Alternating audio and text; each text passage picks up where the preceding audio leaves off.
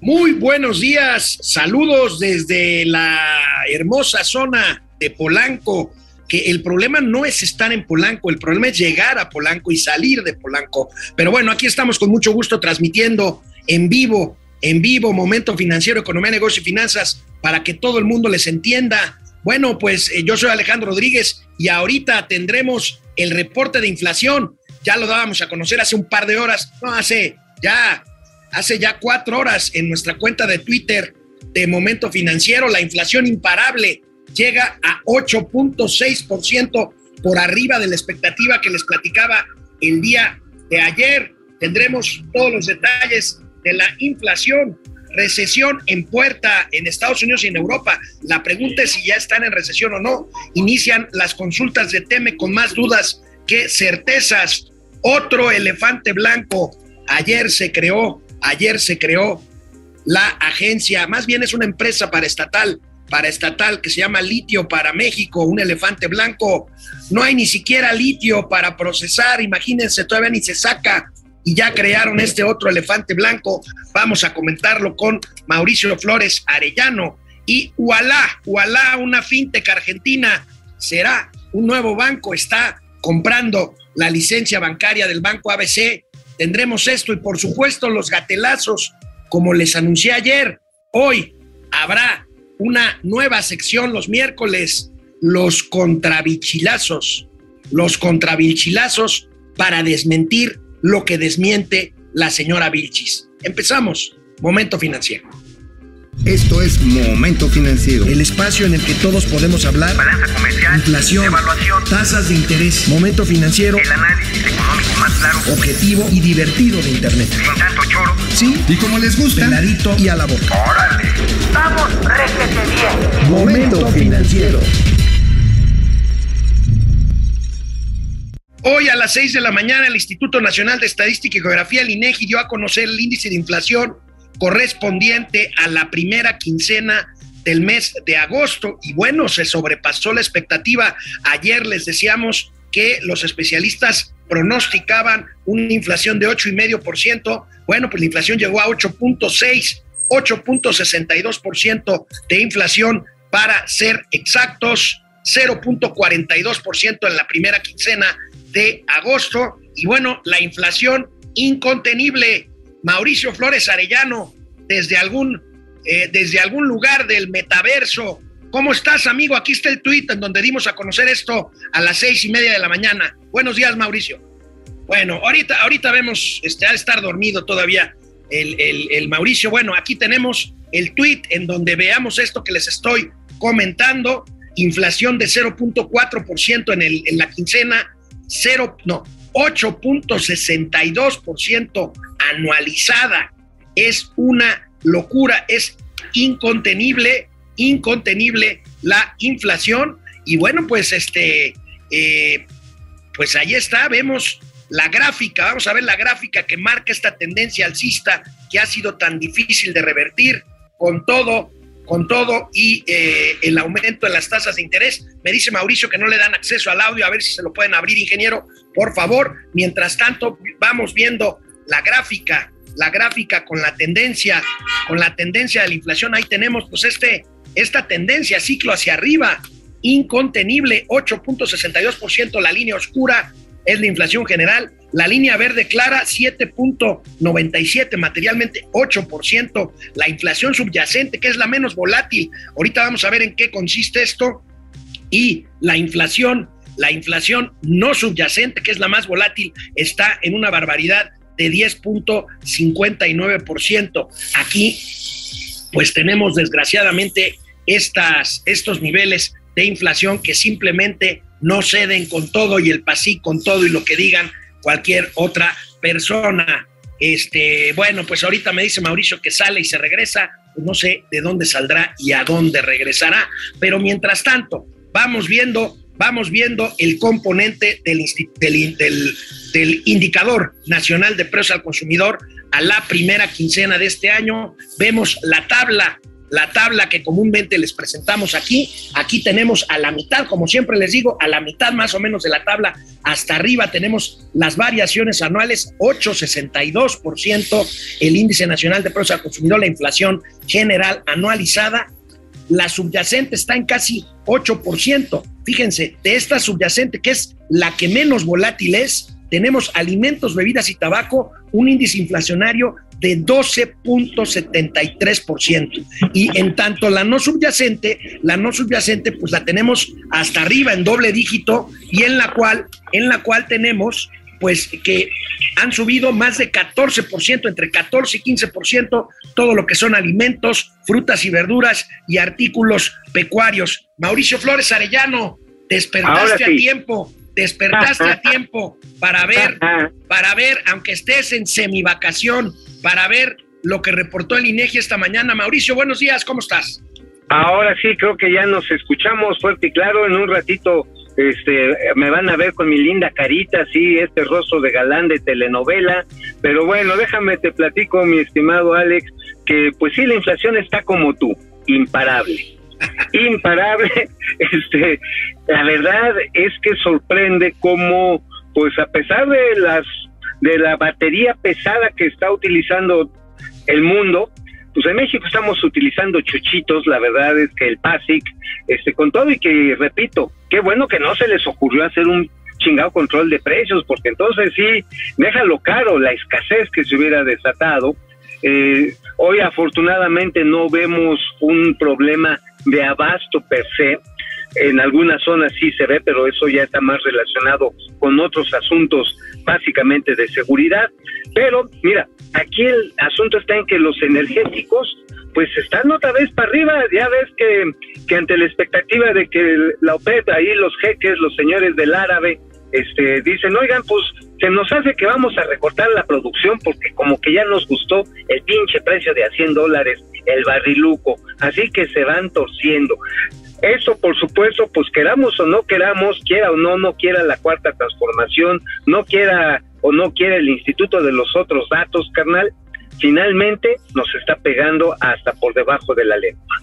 La, la inflación energéticos, vemos en esta tabla que se me pasó decírselos a nuestros amigos y amigas, 10.17% la inflación de los energéticos, este, bueno, doble dígito, amigo. ¿Eh? Pues ahora sí que mira, con todo y la gasolina del bienestar, ya ves que iba a haber gasolina del bienestar, del gas bienestar, este, pues todo fue pedo del bienestar, la verdad, porque eh, hay realidades que están muy, muy eh, enraizadas, que no basta con un acto de prestidigitación y buenos ánimos y de corazón del buen presidente. Desafortunadamente nuestra matriz energética en este país eh, se le apostó en los últimos años a que continuar haciendo, continuar haciendo eh, a, base de combustibles fósiles y pues ahí nos están dejando empujar el fósil, ¿eh? Ahí está. Bueno, amigo, pues vamos viendo también eh, los productos con mayor incidencia en el índice nacional, inflación. ¿Sabes cuánto subió la cebolla en la primera quincena de agosto? No, no digas, ya no le voy a echar a los tacos al pastor. 37.56%. 37%. Ya, mira, así ya no te va a pestar la boca, amigo. Oye, amigo, no, pues a ti a pescadito el fundillín, pero ¿sabes qué, carnal? Este, pues ya ni para los tacos. ¿Qué rollo? Este, y eso ya no es por la por la inflación o la invasión de, de, de Rusia a Ucrania. Bueno, pudiera haber cierta incidencia, ¿sabes por qué lado? Por la parte de los fertilizantes.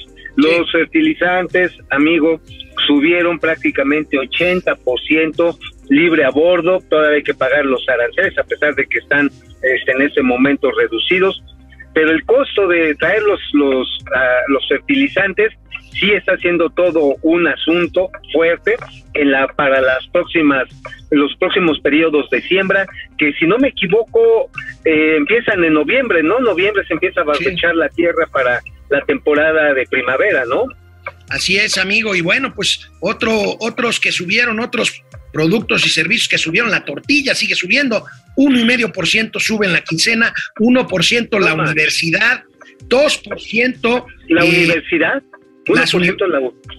Sí, las colegiaturas de, la, de las universidades. Ah, Y- ok. Ah, no, y- bueno. Bueno, eso te estás, se están viendo muy promedio. Este, pregúntanos a muchos padres de Ah. familia el tamaño chilote que nos estamos tragando. Bueno, se los disfrazan de otra cosa, la papa y otros tubérculos, amigo, 2.3% para arriba. Me das pavor, me das pavor, carnal. Oye, Bueno. ¿y el, el cara de papa baja o sube?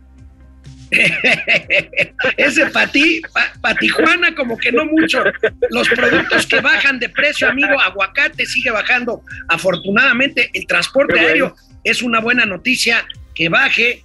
Eh, fíjate, Lor Molécula ha de estar ahorita en un síncope cardíaco, Vicente Serrano, eh. Hernán, Hernán Gómez Bruera, Epigmenio ¿Por qué, Ibarra, todos ellos, porque el chayote se cayó, el chayote se cayó 13%, amigo. Güey. ¿Se cayó cuánto? 13%. No, O sea, bueno, están ganando menos los, los lambiscones. Los chayos. Puta, oye, hasta Juncal Sor, Soria, ah, con razón se encabronó tanto la Juncal porque le llegó un requerimiento del INE a la casa de sus papás y ya se, y yo creo que sí, pues ya está haciendo cuentas, pues ya no le va a alcanzar para defenderse de las acusaciones que le presentaron en contra por hostigamiento político de género las diputadas del PRI, ¿eh? Pues sí, ya ves que exhibió a las diputadas estas que estaban siendo sujetas de violencia de género por parte de la gobernadora de Campeche, Ladia Sansores. Amigo, Oye. las entidades con mayor variación de inflación arriba del A ver. promedio nacional en la quincena, fíjate, Puebla, San Luis Potosí, Sinaloa, Yucatán y Chiapas. Los más altos, a la madre. Los más Híjole, altos. mira, mira, Yucatán cuando menos tiene, tiene la dispensa de que hay muchos procesos de inversión, hay como 100 mil millones de pesos en proyectos, 110 mil millones de pesos en marcha, la tasa de desempleo es la más baja en el eh, a nivel de la nación, pero a los demás estados, viejo, híjoles, al perro más flaco se le arriman más las pulgas. Chiapas, carajo. Chiapas, caray, pobres. Este, entidades con variación menor por debajo del promedio nacional de inflación, Michoacán, Quintana Roo, Tlaxcala, Guanajuato y Campeche, amigo.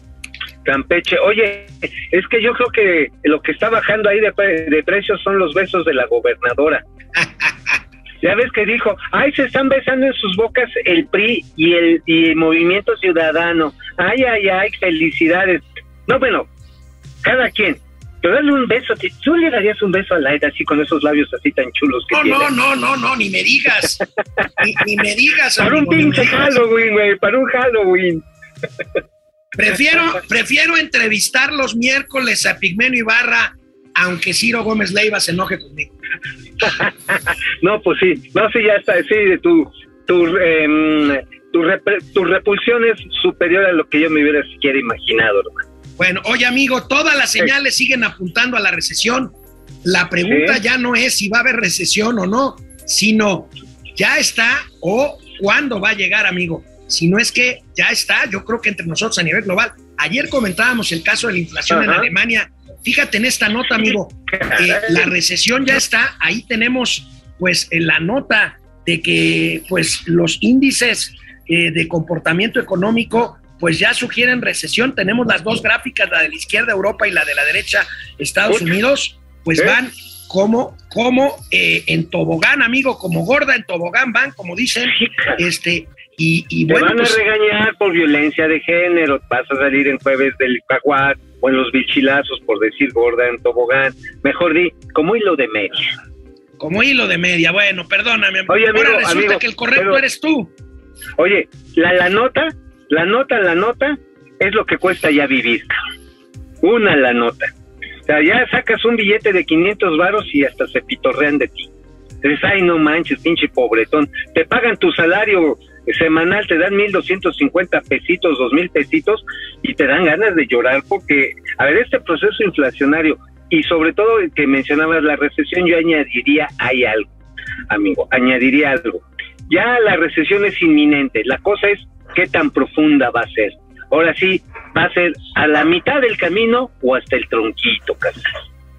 Digo, una disculpa, pero cada vez que vengo a Polanco, pues no puedo evitar que me echen los perros. Entonces, este, pues es lo malo, es lo malo de, de, de no- De salir, mi, de mi cómodo estudio que ustedes conocen ya en las pantallas de momento financiero, en donde, en donde pues estoy tranquilo y no soy sujeto a este tipo de acoso. Pero hostigamiento bueno, sexual. de, acoso callejero. Amigo, en el caso de. México, en el caso de México, pues mira, este, si bien la CEPAL, la CEPAL, que es pues, un organismo económico, pues más bien chairón, eh, eleva, la, eleva el pronóstico de crecimiento para este año para México de 1.9%. Nosotros creemos que va a estar mucho más abajo de eso, pero va a aquí, estar en el ya- 1%. oye, amigo, pero ya los pronósticos para el PIB mexicano de 2023 se acercan peligrosamente al cero. Exacto. A ver, ¿te acuerdas que ayer platicábamos de la columna este, con la que cerré esta semana allá en el Independiente de los precriterios? O sea, decían, a ver, para no ser pesimistas, los precriterios de política económica para el 2023. O sea, para no ser groseros, decían, pues vamos a agarrar más o menos lo que va a salir este año. Y decían, nuestra expectativa es entre 1,8 2%. Pero efectivamente creo que el asunto eh, se va a tener que recomponer porque hasta un 2% resulta desafortunadamente excesivamente op- optimista. Es más, yo diría que para el 23 hasta el 1%, como están las cosas, porque a ver, carnal, si México estuviera en este momento, si el gobierno de la cuarta transformación dijera, ok, ahorita en las mesas de negociación con el TEMEC, este, hubiera dicho, oigan, sí la cagué, la cagué con este tema del despacho eléctrico, con bloquear a los exportadores norteamericanos de combustibles, venga pa' acá, Temoni, y con ello me traigo a todas las empresas que están regresando de Asia para producir aquí en el continente americano. Te aseguro que la recesión nos pela los dientes, cabrón. nos pela la de la del chilaquil, pero así de veras. Pero no, vamos viendo, sí, tienes toda la razón, tienes toda la razón. Y bueno, vamos viendo, eh, señor eh, productor Don Davo, pues aquí otros, otro, ahora sí que otros datos. Aquí está, 0.4% de contracción eh, eh, espera eh, Wells Fargo Bank para las economías de la zona euro y de Estados Unidos en 2023, menos 0.4% y 0.4% apenas de avance para el PIB de México en 2023. Si vemos la principal del economista hoy, pues vemos esta elevación muy optimista para nuestro gusto de la CEPAL Ajá. en cuanto al PIB para este 2022. Pero aquí volvemos a decir lo mismo, amigo, para tener la lengua larga hay que tener la que- cola corta. a El presidente, el presidente López Obrador, ya sabes que dice, ay, estamos mejor que otros países. Pues mira, amigo, si vemos esta gráfica, vemos que vamos a creer, a crecer menos que la mayoría de las economías de América Latina, incluyendo Argentina. Apenas hasta arriba de Argentina nos Brasil, amigo. ganar.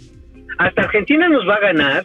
En cuanto al bueno. crecimiento, sí, sí, sí. Sí, el crecimiento, digo, ya de fútbol ni hablar, compañero. O sea, eso, eso va a ser una violación tumultuaria porque juega México-Argentina, ¿no?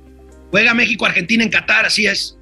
No, bueno, eso, eso y una acogida en despoblado va a ser lo mismo, pero también en crecimiento económico. Mira, para que los argentinos que tienen crisis de gobernabilidad, que tienen una crisis económica profunda, inflaciones, ¿qué estaba? ¿Qué fue la- el último dato? ¿60%? Sí. Eh, ¿eh? Entonces, que con todo y eso, la actividad económica esté repuntando, y eso lo deben al sector agropecuario, básicamente, pues habla de que aquí estamos chiflando la pinche lo en la loma, chiflando en la pinche loma, neta. Podríamos ser de los ganones del nearshoring, de la reubicación, de la de los cambios de las tendencias globales y nos estamos haciendo el tío LOL, la neta. Bueno, oye, querido Davo, tenemos la siguiente gráfica que ilustra las sabias palabras de Mauricio Flores Siempre Arellano. educadas Pa- y, siempre y educadas. emotivas y floridas. Bueno, vamos viendo la siguiente eh, lámina o gráfica de apoyo, señor eh, Davo, por favor. Mira, a Por ver, amigo, favor, eche. otra vez. A ver, Hablando, hablando de que las cosas en economía cambian rápidamente. ¿Te acuerdas cuando el presidente fue a decirle a Biden, vengan a comprar gasolina aquí que está más barata? Pues mira, no ha pasado ni un mes, amigo. Ni un mes.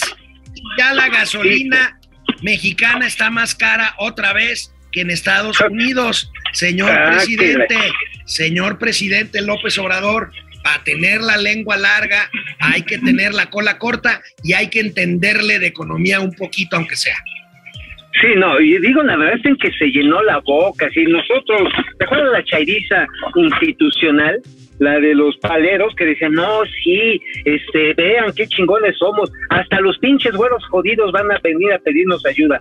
Tómala, barbo. Ahí está, amigo. barbo. Fíjate, Ajá, hace, hace un mes la gasolina mexicana estaba en 21.83 y la de Ajá. Estados Unidos en 26. Ahora la gasolina mexicana está en 22 y la gasolina de Estados Unidos en 21. Entonces, Claro. pues para atrás los fielders, amigo. Ah, ahora, hay que recordar también, al término de la temporada de vacaciones de verano, pues también los estadounidenses, que que es curioso, en este año salió como un 15% menos de su país, se incrementó el turismo o incluso las, eh, ahora sí, el turismo local. Eh, no solo ir a otros estados, sino ir, pues, este, si vivías en Nueva York, pues ir ahí a, a Coney Island y se acabó, cabrón, porque no daba para más el, bolsillo con la inflación. Pero sí es curioso cómo también inmediatamente, de acuerdo al mecanismo de mercado que utilizan los gringos, pues el precio de la gasolina, que terminan las vacaciones, y va para atrás, cosa que en México pues no ha pasado.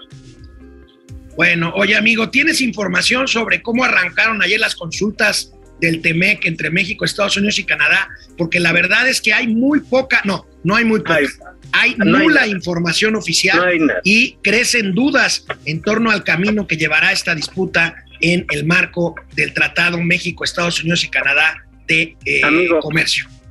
No hay ni madres, literal, no hay ni madres.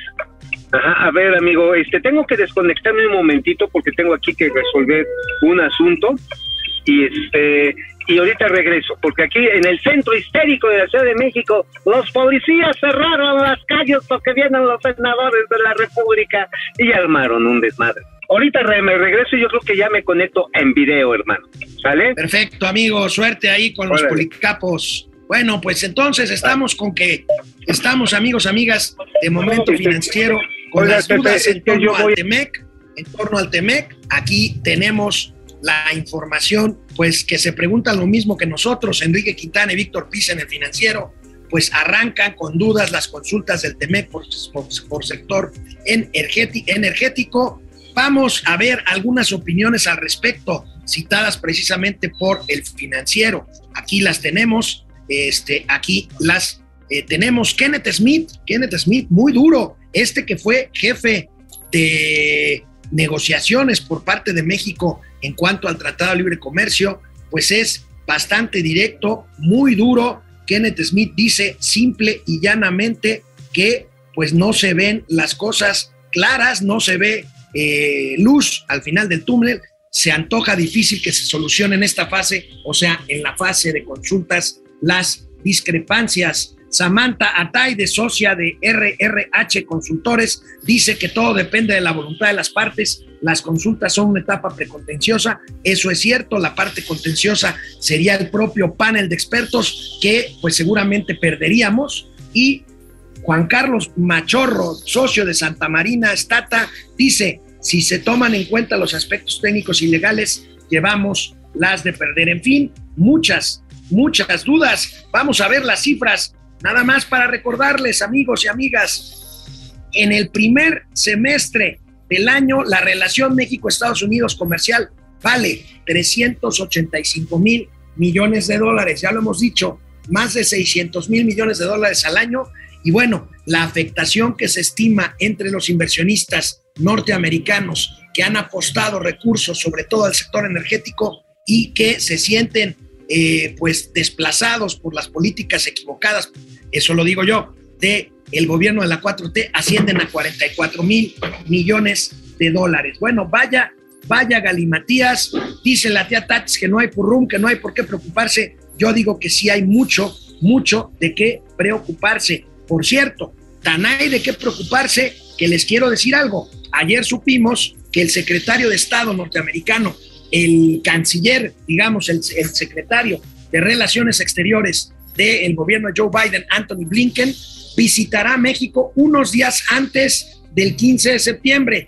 Recuerden que el presidente amenazó, el presidente López Obrador amenazó con eh, fijar la postura de México en torno a este asunto en su discurso de conmemoración de la independencia nacional. Bueno, pues unos días antes estará por aquí Anthony Blinken y créanme, créanme, no creo que será un, una reunión para tomar cafecito y charlar charlar de las buenas relaciones entre México y Estados Unidos. Bueno, estamos llegando a la mitad de este programa de Momento Financiero. Vamos a hacer un corte para leer comentarios de todas y todos ustedes y volvemos con más información.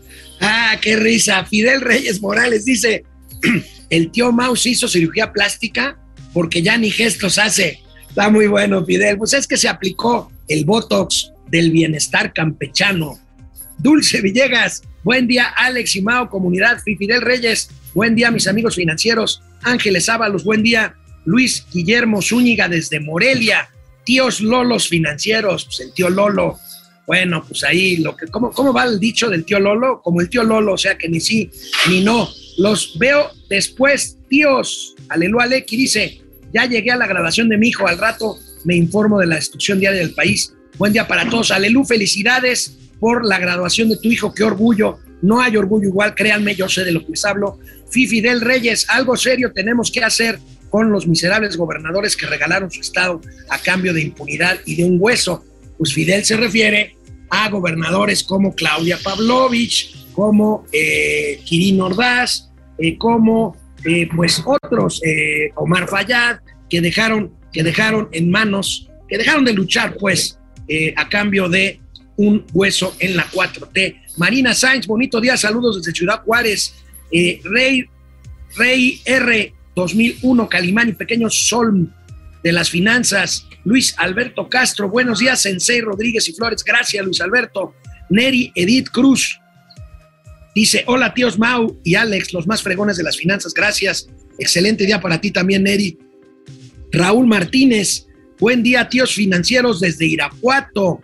Guanajuato, Fernando González, buen día colegas, Irma Anza, bendecido día gente financiera, el mejor programa, no me lo pierdo, gracias Irma, Juan Manuel Ruiz Rodríguez desde Guadalajara, Jalisco, ¿saben por qué el IMSS no está depositando las pensiones? Ah, caray, a varias personas no llegó este mes, el IMSS suele ser puntual para depositar pensiones, así como es para cobrar, lo vamos a checar Juan Manuel, con mucho gusto.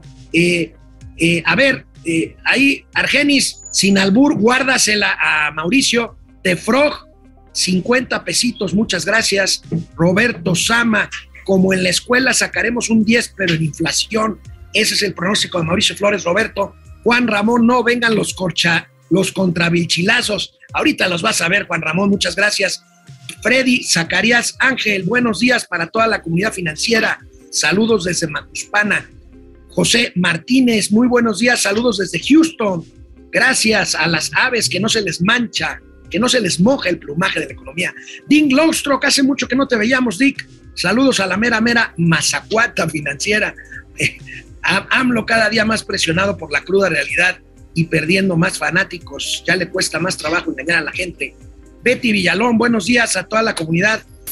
Alex Mau, un abrazo. Igualmente, Betty. Juaco Núñez, saludos, tío Alex. Un consejo que me pueda dar mi papá es un unlover. Le cree sus mentiras al pextorio. Hay que respetar, Juaco. Digo, podemos no estar de acuerdo, pero pues yo también tengo gente muy cercana que le cree, que le cree. Lamentablemente, eh, pues, eh, pues nosotros, por lo menos nosotros tratamos de poner las cosas con datos que refuercen pues nuestra posición de que pues el presidente está equivocado, aunque diga que tenga otros datos. Jacob Frías, buenas, buenas a la Belinda y Daniela Luján, de estos amigos. Bueno, Lee San Ciprián, Lía San Ciprián, Alejandro Rábago, dice Alfarius y Omegon. ¿O ¿Es Omegon o Omegón? No sé, perdón por mi ruptura generacional. Gracias, Alejandro Rábago Tocayo. Israel Corralejo, saludos. Buena noticia, ya se va el mentiroso de Fauci. Ojalá también se vaya Gatel. Se va Anthony Fauci, se va en diciembre, renuncia después de 40 años de ser el zar anti-enfermedades infecciosas de los Estados Unidos. Se enfrentó a Trump, eso hay que reconocérselo. Cruz Omar Gutiérrez Chávez, saludos desde San Miguel de Allende. ¿Cómo ven la situación de Argentina? Terrible.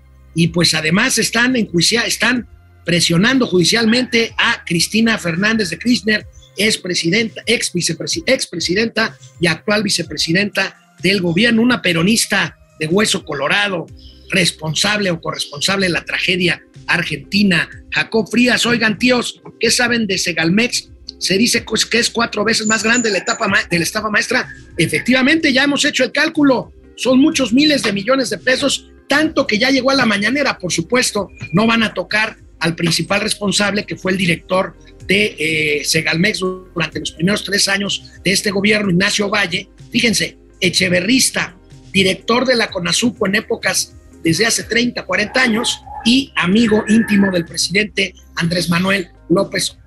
Hay varios casos, hay varios casos de empresas tecnológicas vinculadas al sector financiero, las llamadas fintech, que van creciendo y evolucionando. Si su valor sobrepasa los mil millones de dólares, se les dice unicornios. Pero hay fintechs que están transitando a ser intermediarios financieros más grandes, incluso bancos. Hay una empresa argentina de origen argentino, Ualá. Ualá que inició, que inició como esto precisamente, como una fintech, bueno, llegó a México y está comprando un banco mexicano, un banco pequeño que se llama ABC Capital, fundado por mi querido amigo Mario Laborín Gómez, sonorense él, pero que está sentado en Monterrey. Bueno, si la Comisión Nacional Bancaria y de Valores autoriza esta operación de compra del banco ABC por parte de Ualá, pues habrá un nuevo banco que pues eh, supongo que se llamará Ualá o no sé si vayan a mantener el nombre de Banco ABC, no lo creo francamente, pero bueno, este Ualá es dirigido por otro buen amigo, Luis Madrazo Layuz, que durante muchos años fue funcionario, fue funcionario de la Secretaría de Hacienda y Crédito Público, alto funcionario hacendario, y bueno, pues aquí los planes de Ualá, vamos a ver, este, eh, pelea Ualá, inversión de, planea más bien, inversión de 100 millones de dólares en México, está esperando nada más la autorización de la Comisión Nacional Bancaria y de Valores para comprar el banco ABC Capital. Pretende crear productos financieros de banca totalmente digital, asegura precisamente Luis Madrazo Layú, que ahorita lo vamos a ver en pantalla, el buen Luis Madrazo rejuvenecido, rejuvenecido, lo que pasa es que en Hacienda uno, créanme, créanme que envejece uno rápidamente trabajando en la Secretaría de Hacienda y Crédito Público, espero que yo no sea o que no esté siendo yo la excepción de la regla. Y bueno, dice Luis Madrazo Layú, tenemos un compromiso de invertir 100 millones de dólares en el corto plazo, lo que implica la, adquisición de una licencia bancaria en México y el desarrollo y el desarrollo del ecosistema completo de productos financieros. Pues ahí está Luis Madrazo Layú, lo recuerdo como jefe de economistas de la Secretaría de Hacienda y Crédito Público, lo recuerdo también como jefe de la unidad de banca de desarrollo ahí en Palacio Nacional. Y bueno, pues ahora seguramente Luis Madrazo será el director del nuevo banco Ualá, porque pues lo más seguro, hasta donde tengo entendido, no sé Mauricio, si tú tengas otra información, la Comisión Nacional Bancaria y de Valores autorizará la compra del banco ABC Capital por parte de esta fintech argentina Ualá, dirigida por Luis Madrazo Layuz. Mauricio. Amigo, la información que diste es precisa y es verídica. 100 millonzotes de dólares de inversión de, entrada y que habla de cómo los bancos pequeños tradicionales, como la ABC, ya ves que era un banco que se dedicó mucho al sector agropecuario, traía también productos de arrendamiento, eh, fue un banco innovador en su momento, pero las fintech han llegado a hacer una serie de cambios muy profundos, sobre todo en la estructura de costos, la investigación de los acreditados, lo cual le da más, eh, digamos, más profundidad y más certeza al momento de elegir los riesgos.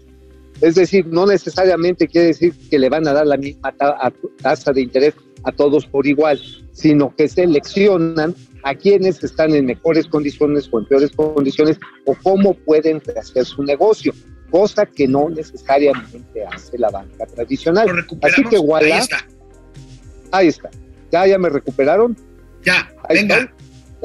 Ah, igualá Igualá, te decía, amigo, finalmente creo que va a dar un muy buen giro en este cambio en el que los bancos, las fintech, los bancos innovadores, toman territorio de la banca tradicional. Bueno, pues amigo, oye, ayer se creó ya, a ver, les recordamos a nuestros amigos, nacionalizaron el litio como una labor propagandística, porque ni litio hay, o sea, ni siquiera litio hay, o sea, no hay nada que procesar para las baterías eléctricas. Pero eso sí, ayer se creó por decreto publicado en el Diario Oficial de la Federación lo que será un nuevo elefante blanco, amigo, la empresa paraestatal Litio para México. ¡Bravo! Bravo. Oye, lo único que hay, y es en Campeche, es el amlitio. El amlitio, final. Oye, este, la verdad que es otro de estos animales fantásticos que le gusta tanto crear a este régimen. Una empresa paraestatal, otra paraestatal, por acá. Y bien lo dijiste, el único yacimiento que hay es el Vaca de Huache, allá en Sonora. Eh, hay otros, pero que no dan ni por lejos la cantidad de litio por tonelada que se requeriría para empezar medianamente rentable.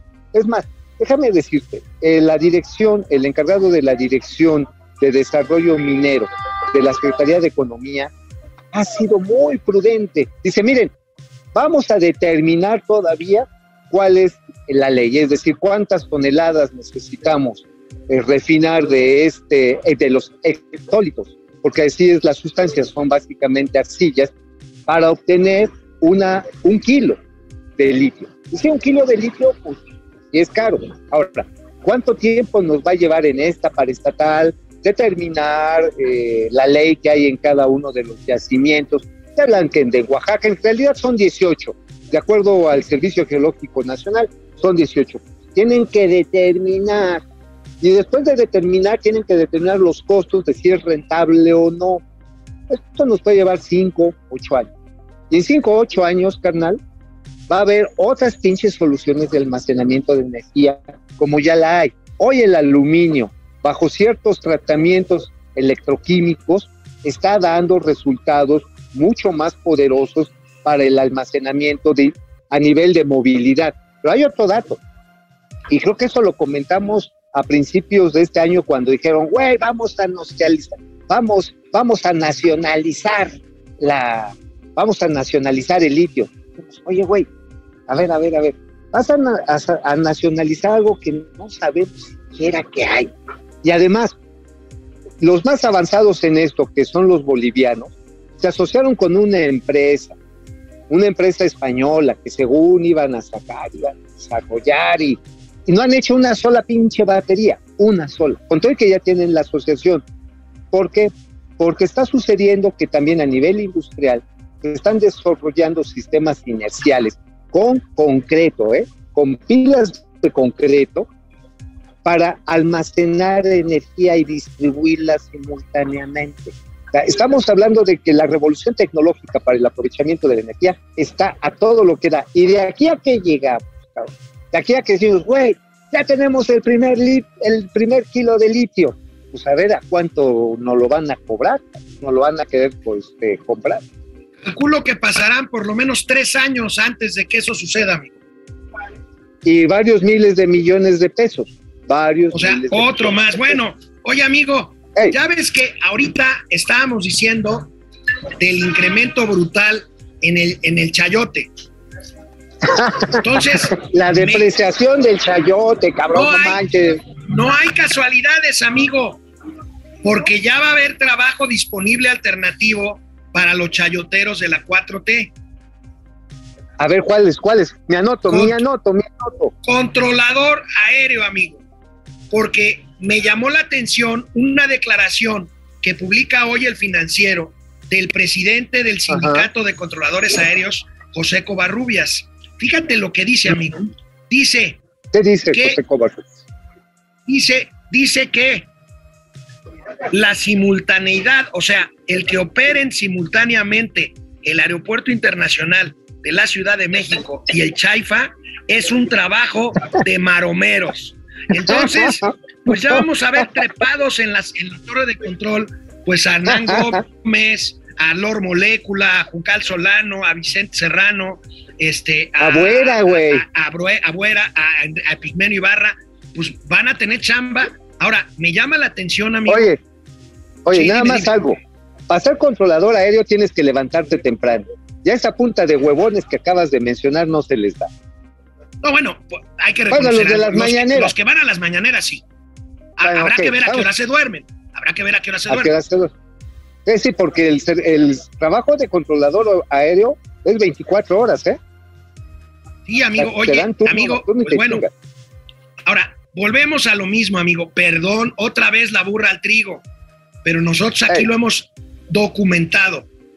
La bronca, como lo dicen los cuatroteros, no es la saturación del aeropuerto Benito Juárez, sino la apertura de Santa Fantasía.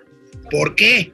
Porque el tráfico aéreo en Benito Juárez sigue estando casi 30% por debajo de la saturación registrada antes de la pandemia. O sea, el problema fue haber metido en la ecuación del control aéreo capitalino, haber metido a huevo a Santa Fantasía. Amigo, de acuerdo, pero en desacuerdo contigo. De acuerdo en que el problema es que metieron con calzador a Santa Fantasía. El live ahí le mando un saludo cordial, cariñoso a mi general Isidoro Pastor. Pues ahí lo pusieron a hacer la chamba y está tratando de sacar la chamba. Pero la bronca es el espacio aéreo. Y no estoy en, en- en acuerdo contigo, viejo, porque realmente el problema, el problema era que el Aeropuerto Internacional de la Ciudad de México ya está dando las nylon, pero desde hace 20 años. Acuérdate que en el 2014 se hizo una declaratoria de saturación, ya no cabía ni un pinche popote. Yo recuerdo viajes que iba a Acapulco que era más fácil irse por la carretera vieja que por regresar por avión. Así. O sea, el problema del aeropuerto de la Ciudad de México tiene cuando menos 25 años de que no se ha podido resolver. La solución, y te va a doler, y sé que vas a llorar, y sé que tus lagrimitas van a escurrir tus lindos cachetitos. La solución era el aeropuerto de Texcoco. Y pues Bueno, lo mataron, y a ahora hacer son de. Voy a hacer de cuenta que no dijiste nada. Vamos a los comentarios de nuestro querido, de nuestra querida audiencia, porque de regreso tendremos miércoles de vilchilazos y hoy abro una nueva subsección, los contravilchilazos. Ándale, papá, hasta el tronquito, pues. Vámonos. Bueno, pues aquí está Javier Salinas. Dice, deja tú que se caiga el chayote. Se cayó el plátano y eso sí deprime. Bueno, María, sí, María- eso, eso sí a cualquiera, pero mira, sé hombre y asume lo que tienes en ti. Oh, que la canción. María Hernández, los viajes a Nueva York y a Venezuela de Noroña los paga de su cartera. Por supuesto que no, María. No, hombre, para Son nada. viáticos legislativos, chayo legislativos. Choca Aguilar, ¿es cierto que construirán una parroquia en el AIFA para confirmar los vuelos? No. Está, está muy bueno, no, Choc. pero sí, sí. Oye, hay que hacer un libro. Eh, la- eh, ahora sí que el contra otros datos. César Resendi, saludos desde Yum, será Yuma, Arizona. César saluden a doctor. mi hija Andrea, Andrea, Andrea Resendis, Ah. saludos Andrea Resendis, un beso con todo cariño de parte de Muchas los gracias. tíos. Aquí Reyes, estamos. Saludos, maestros. Excelente programa. Gracias, Genaro Eric. Ya mi sueldo está cayendo como gorda en tobogán. Lo van a, lo van a sacar en las mañaneras también, como a mí. Carlos González, crecer Sí. al 2% solo en época neoliberal, dice Carlos. Bueno, el buen Carlos. Saludos, Charlie. Genaro Eric, solo Charlie. nos tocará el Near Chorizo. O sea, ¿cuál Near Shoring? El Near Chorizo. O- Eh, bueno, Así. Bueno, el New Shoring es, es más o menos así. Es así. Pero así de grueso, güey. Claudia Rosa González, buenos días. Javier Salinas nos gana Argentina, pero por lo menos nos emparejamos al crecimiento de Chile. Oye, ya están peor que tú, que ya es mucho decir, ¿eh? Ah, bueno, está bien. Los alumnos deben superar al maestro para que el maestro se sienta complacido. Genaro, Eric, che boludo, México está metiéndose autogoles. Oye, Javier, pero muchos, muchos.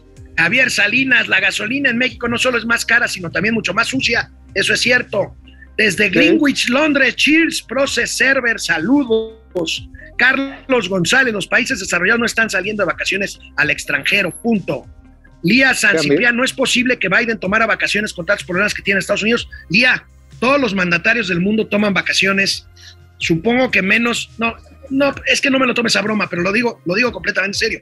Su guerra, Bodomir Zelensky de Zelensky de Ucrania, pues no tomará vacaciones. Mau Ríos, a mí me preocupa más la viruela del Chairo. no, es que es así, cabrón. O sea, es así, te, con tantito que les dejes entrar a tu cabecita, puta, para que te la saquen, güey. Está cabrón. Está cabrón. Leonora Patti, ¿cómo va a resolver este gobierno el desvío de miles de pesos con su Insabi? No lo sé.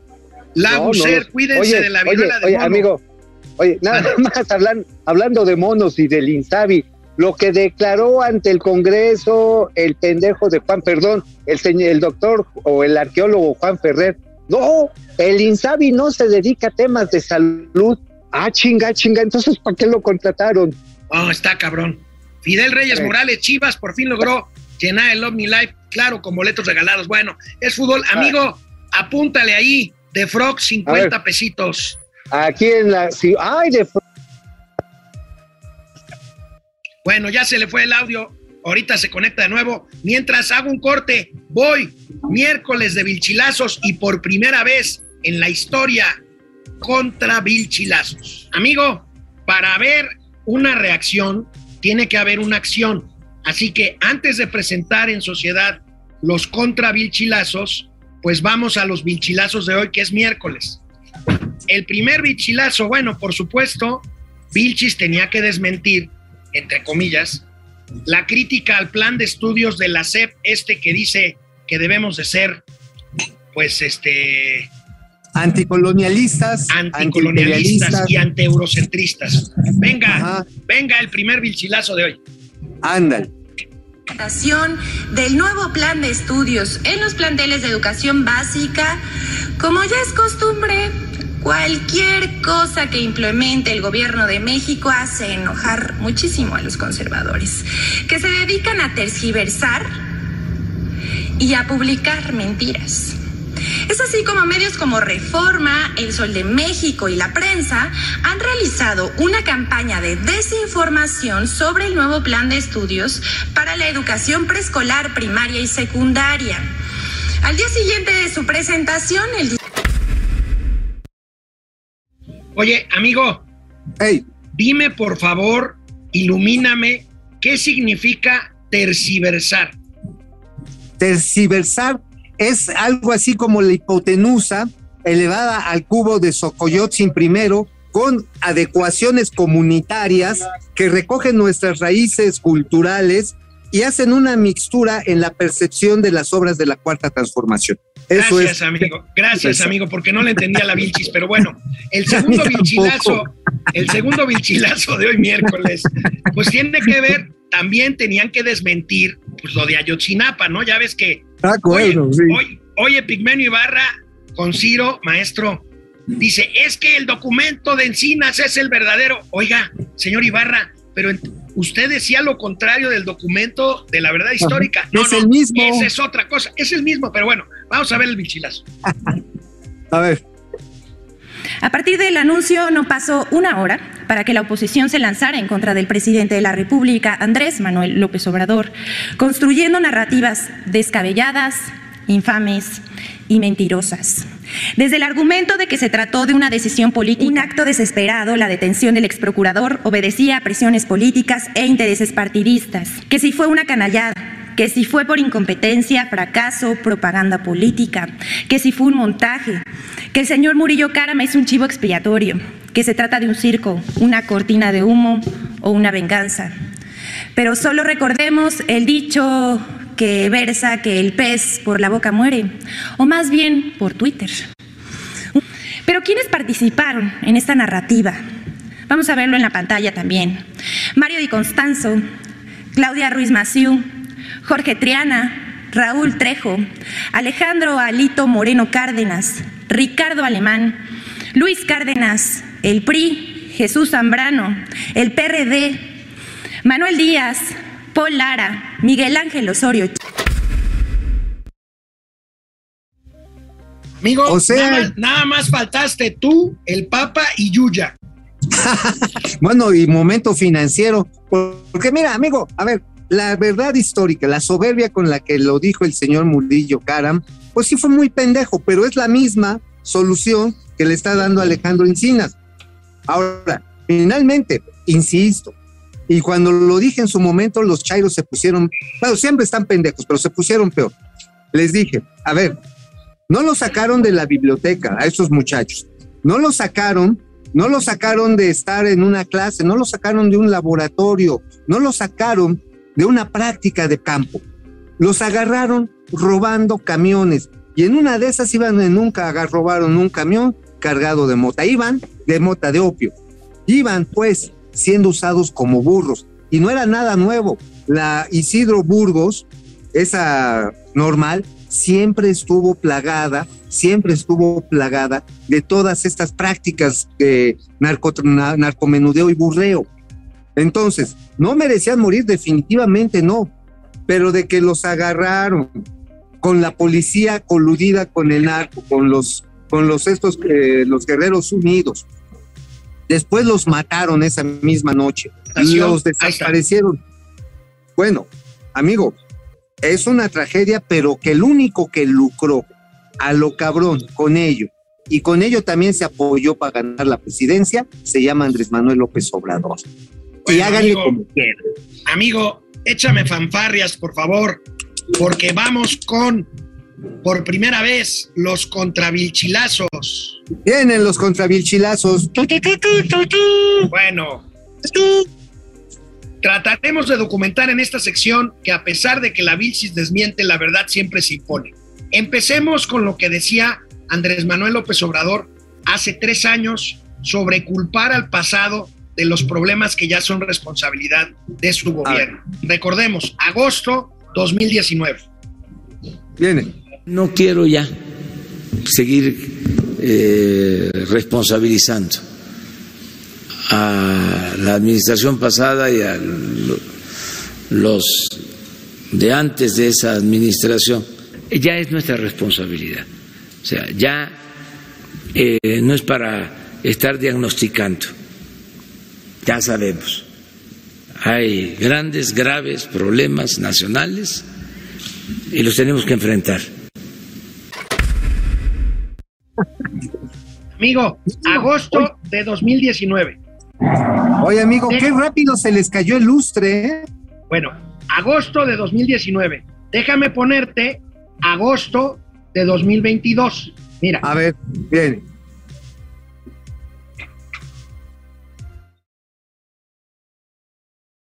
Dicen mis adversarios que ya llevo cuatro años o cerca de cuatro años que todavía le sigo echando la culpa a los gobiernos anteriores.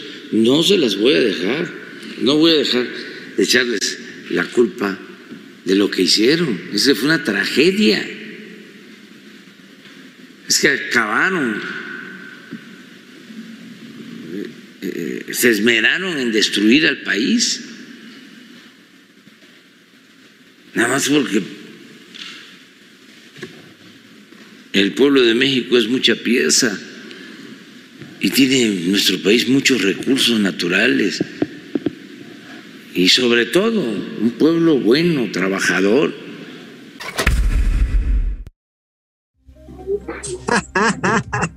amigo, Oye, explícame porque no entiendo. A ver, para hacer un símil, de acuerdo al nuevo plan de estudios de la SEP, es como cuando compras una cadenita que te venden de oro y a la primera vez que tomas un baño, las palabras presidenciales, te deja todo el pescuezo dorado, cabrón. Es lo mismo. O sea, tienen ese mismo pinche valor. Es una falsedad de toda falsedad. Al principio sí, seremos responsables. Haremos todo lo que corresponde a nuestra alta responsabilidad. Tres doritos después, no fueron los otros cabrones los que hicieron su desmadre.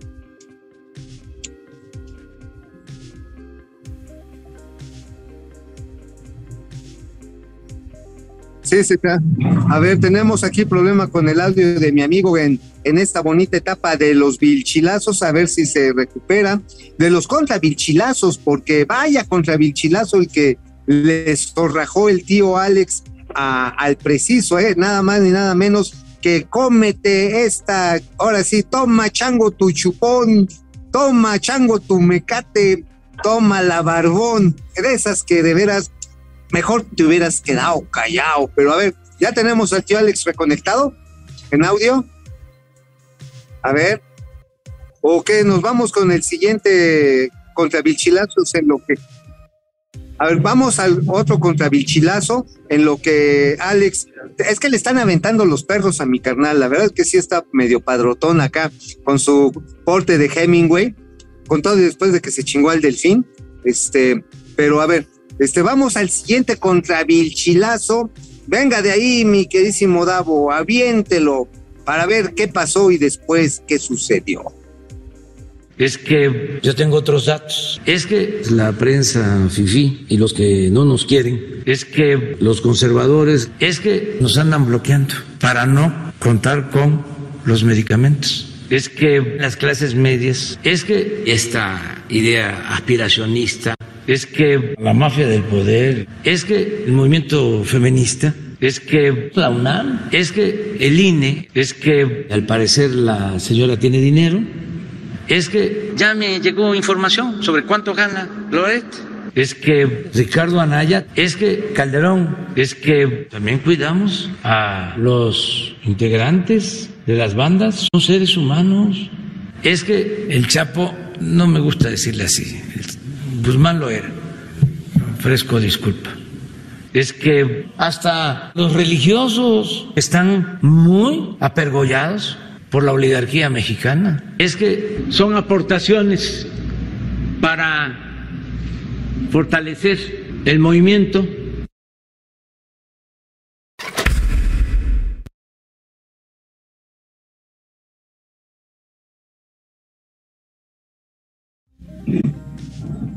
Bueno, amigo, creo que tú sí me oyes, pero el programa es tuyo. Sigue, ah, sigue un gatelazo, amigo. Bueno, ¿cómo ves este catálogo de pretextos? ¿Es de qué? ¿Es de qué?